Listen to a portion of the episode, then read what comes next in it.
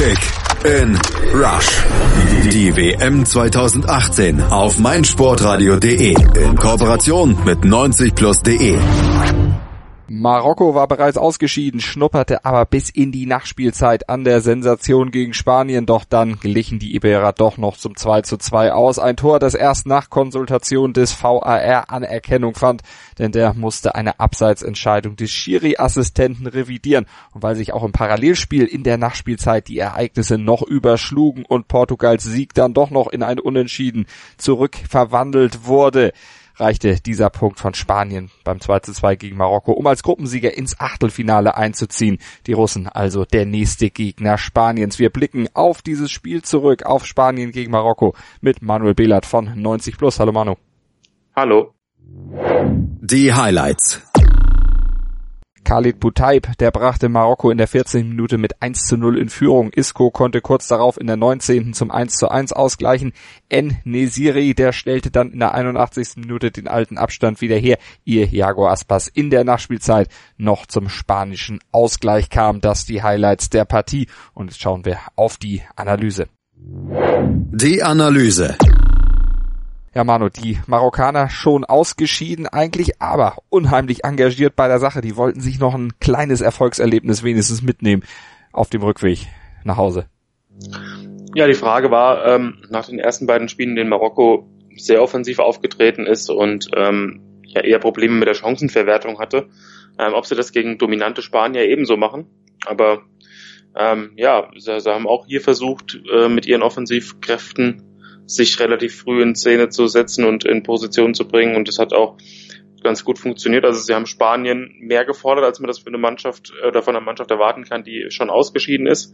Ähm, da hat man in der Anfangsphase gedacht, ähm, es geht vielleicht doch eher noch für Marokko um was als, als für Spanien. Also das war bei den Spaniern wieder dieses typische, ähm, diese, diese typische Spielkontrolle. Also ja, man merkte den Spaniern an, sie sind unglaublich ballsicher. Sie haben den sie lassen den Ball zirkulieren, sie versuchen den Gegner herauszulocken, versuchen ähm, irgendwelche Fehler zu provozieren, aber den, ja, das ist, Marokko hat das wirklich gut gemacht, ähm, wie schon in den ersten beiden Spielen, hat aber trotzdem den ersten Fehler gemacht. Also nach vier Minuten gab es die erste gute Chance, als äh, Isco versucht hat, über die Außen Iniesta einzubinden, aber der Torwart den Ball abgefangen hat. Ähm, ja, aber auch Spanien hat Fehler gemacht. Also mhm. sie haben die drei Gegentore gegen Portugal äh, nicht ohne Grund kassiert. Das hat man heute wieder gesehen. Gegen den Iran haben die Spanier äh, wenig zugelassen, aber heute ähm, gab es schon einige individuelle Fehler in der Defensive der Spanier, die man so nicht kennt. Vor allen Dingen auch von Sergio Ramos. Der hatte ein Missverständnis mit Andres Iniesta in der 14. Minute und das war die Situation, die dann Khalid Boutaib ausnutzte. Genau, äh, das war ein krasses Missverständnis zwischen äh, Iniesta und Ramos, aber der Fehler geht schon eher auf Ramos, finde ich der da immer noch die Möglichkeit hat zu reagieren den Ball schnell rauszuspielen ähm, oder auch einfach per äh, Spannstoß so weit wie möglich zu klären. Ähm, Butaib ist dann, liegt dann allein auf, der Reha zu, hat den Ball unglaublich lässig eben noch durch die Beine geschoben. Ähm, da habe ich mich schon gefragt zu dem Zeitpunkt, warum Marokko in den ersten beiden Spielen nicht so eine Effizienz an den Tag legte. Das war die erste große Chance. Die nutzen sie sofort. Hätten sie das in den ersten beiden Spielen mal gemacht, ähm, glaube ich, dann hätten sie eine andere Ausgangsposition vor diesem Spiel gehabt. Also das, das war schon beeindruckend, wie ähm, zielstrebig Butaib die Szene da ausgenutzt hat.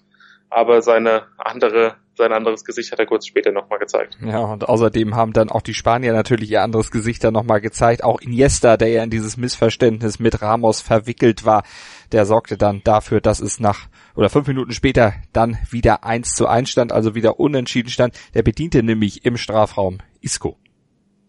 Genau, ähm, ja, Iniesta ähm, hat heute viele gute Szenen gehabt, zwar in der Defensiv, im, im Defensivverhalten, ähm, den einen oder anderen.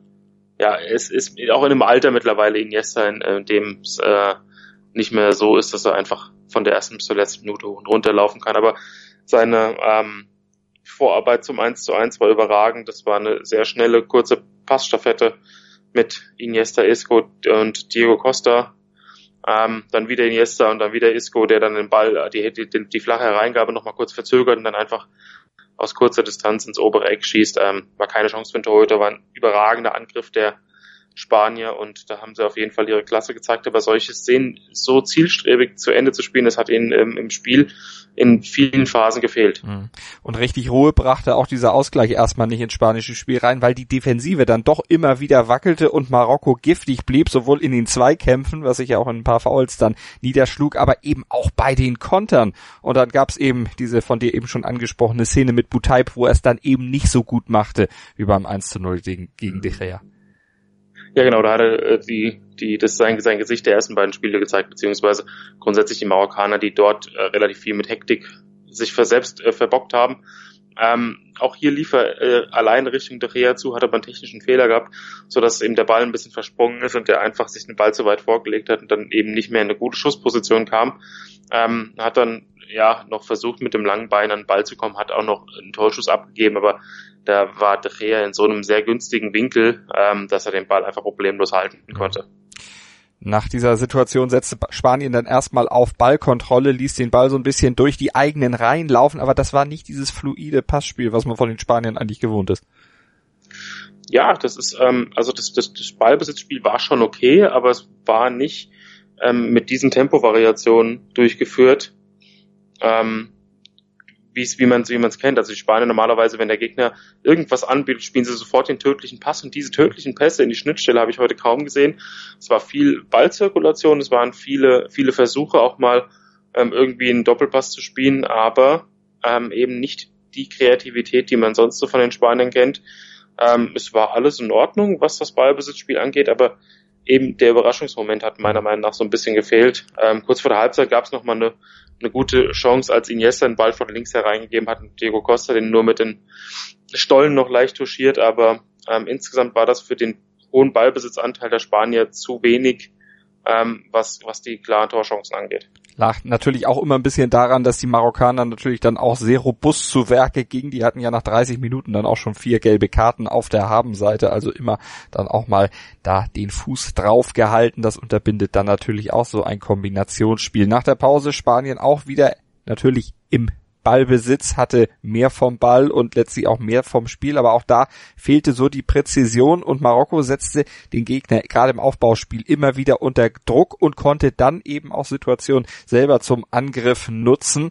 Da gab es dann auch ein paar Chancen, wo Marokko gefährlich vors Tor kam.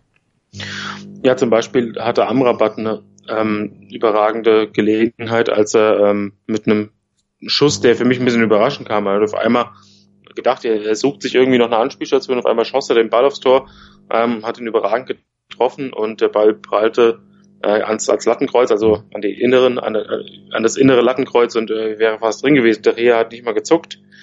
Ähm, das waren, das waren wirklich äh, Nadelstiche, die auch erfolgsversprechend waren. Ähm, Marokko hat sich auch von den längeren Ballbesitzphasen Spaniens nicht beeindruckt gezeigt. Natürlich, wie du eben gesagt hast, sie haben viele Fouls begangen, sie haben auch versucht, den Spielfluss zu zerstören, aber bis auf zwei, drei Aktionen war das überhaupt nicht grob unfair. Das waren eher taktische Fouls.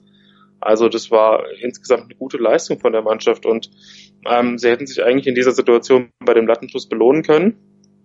Kurz darauf hatten die Spanier dann die Riesenchance äh, durch Isco mhm. nach einer herausragenden Vorarbeit köpfte aufs, aufs lange Eck. Kopfball ist eigentlich nicht so seine Kernkompetenz, aber den hat er überragend getroffen und äh, Romain Saiz, ähm, Innenverteidiger der Marokkaner, hat den Ball dann noch hervorragend für den schon geschlagenen Torhüter kurz vor der Linie geklärt.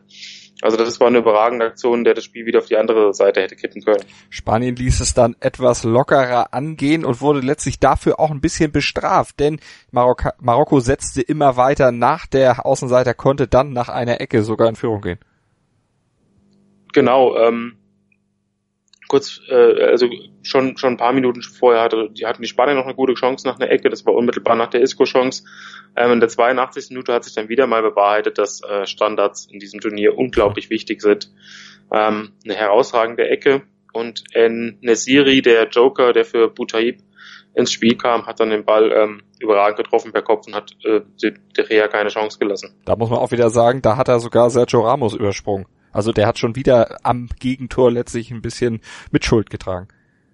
Ja, hat nicht die allerglücklichste Figur heute gemacht, aber ja, in so einem Spiel kann er selbst verschmerzen. Also ich denke, wenn die großen Spiele für die Spanier anstehen, wird Ramos auch wieder seine Leistung bringen. Hm. Und für Spanien ging's ja dann am Ende auch noch mit einem blauen Auge aus, denn auch da kurz ausgeführte Ecke, wieder ein Standard, der letztlich zu dem Tor geführt hatte. Kurze Ecke, dann Cavachal am Ball, der flankt von der rechten Strafraumkante dann vors Tor und da steht Jago Aspas, äh, der den Ball mit der Sohle erstmal ins Tor buxiert. Der Linienrichter hatte zunächst die Fahne gehoben, hatte eine Abseitsposition gesehen, die konnte dann mit dem Video Assistant Referee dann widerlegt werden.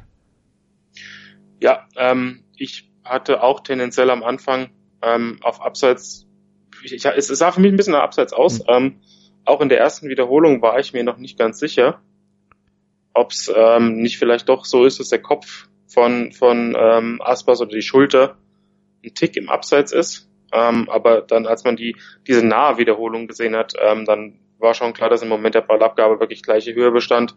Ähm, ja, das, der Abschluss von Aspas war fantastisch. Ähm, traumhaftes Tor. Und wenn man die kompletten 90 Minuten von A bis Z betrachtet, dann war es wahrscheinlich auch verdient. Mhm. Aber wenn man, man, man fiebert ohnehin ja immer ein bisschen mehr mit dem Außenseiter mit und die Marokkaner, die bis jetzt in dem Turnier wirklich teilweise sehr schönen und äh, strukturierten Offensivfußball gezeigt haben, mit dem, hätten mit ein bisschen mehr ähm, Hirn, will ich sagen, mhm. in, den, in den Abschlusssituationen wahrscheinlich sich in eine Position bringen können, der sie heute auch noch weiterkommen mhm. hätten können. Ähm, und ja, im Endeffekt zum Marokko wird das als, als Erfolg mitnehmen, das, das auch zu Recht.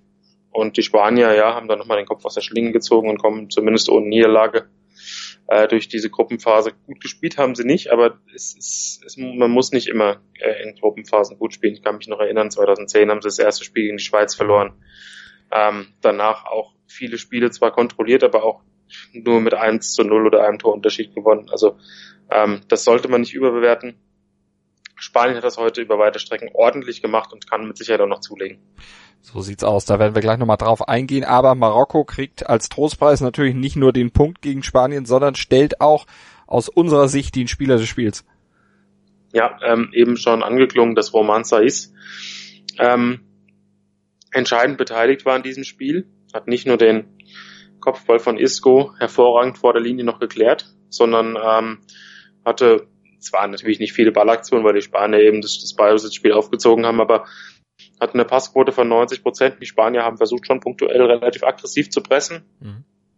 Ähm, zumal hatte vier, hatte vier Bälle geklärt, hatte eine überragende Zweikampfquote von 100 Prozent. Also hat jeden Zweikampf gewonnen, ob, ob am Boden oder in der Luft. Ähm, hat einige Bälle abgefangen, hat auch mal die Lücken zugelaufen, die möglichen Schnittstellenpässe der Spanier ähm, eben auch blockiert. Und äh, ja, es war eine sehr gute Leistung, weil gerade in den ersten beiden Spielen die marokkanischen Verteidiger eher so ein bisschen das Problem waren. Also sowohl die Verteidiger, also dass, dass die Absicherung im zentralen Mittelfeld hat ein bisschen gefehlt und so gab es äh, Räume für die Gegner. Aber heute hat das hervorragend funktioniert und man muss einfach sagen, dass Saiz ähm, sich gegen die Ballbesitzkünstler der Spanier da im Endeffekt durchgesetzt hat, alleine schon wegen der Zweikampfquote. Dann lass uns noch den Ausblick wagen auf die Spanier. Du hast schon gesagt, also 2010, da hatten sie zunächst verloren, sich dann eher so durchgewurschtelt, zwar Ballbesitz gehabt, aber eben doch immer sehr enge Spiele, nicht unbedingt geglänzt. Jetzt treffen sie auf den Gastgeber, auf Russland im Achtelfinale. Die haben wir ja dann auch heute schon gesehen, haben da gegen Uruguay erstmal die Hütte vollgekriegt, erstmals dann auch eine klare Niederlage kassiert.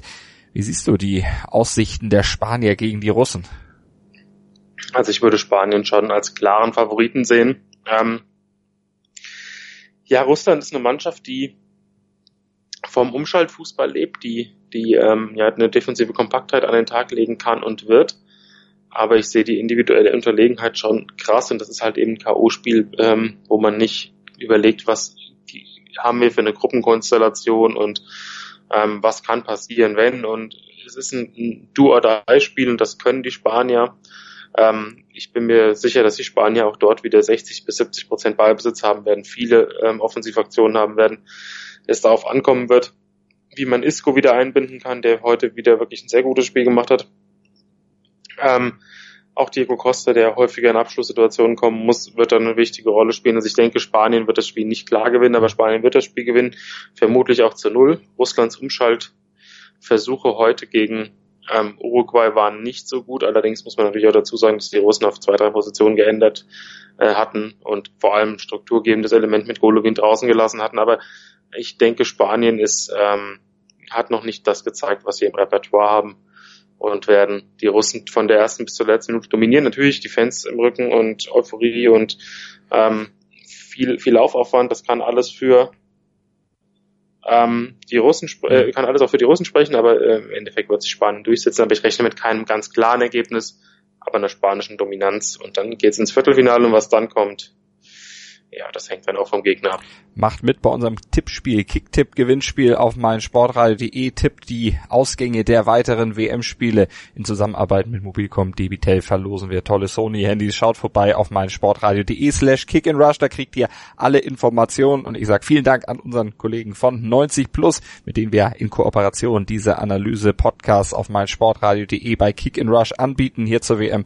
Ich sage danke an Manuel Behlert. Kick in Rush. Das WM-Tippspiel auf meinsportradio.de. Präsentiert von Mobilcom Debitel. Registriere dich jetzt auf meinsportradio.de slash kick and rush und gewinne jeden Spieltag ein nagelneues Sony Xperia XZ2 Kompakt. Bereitgestellt von Sony. Kick and Rush. Die WM 2018 auf meinsportradio.de. Werde der Zar des Tippspiels.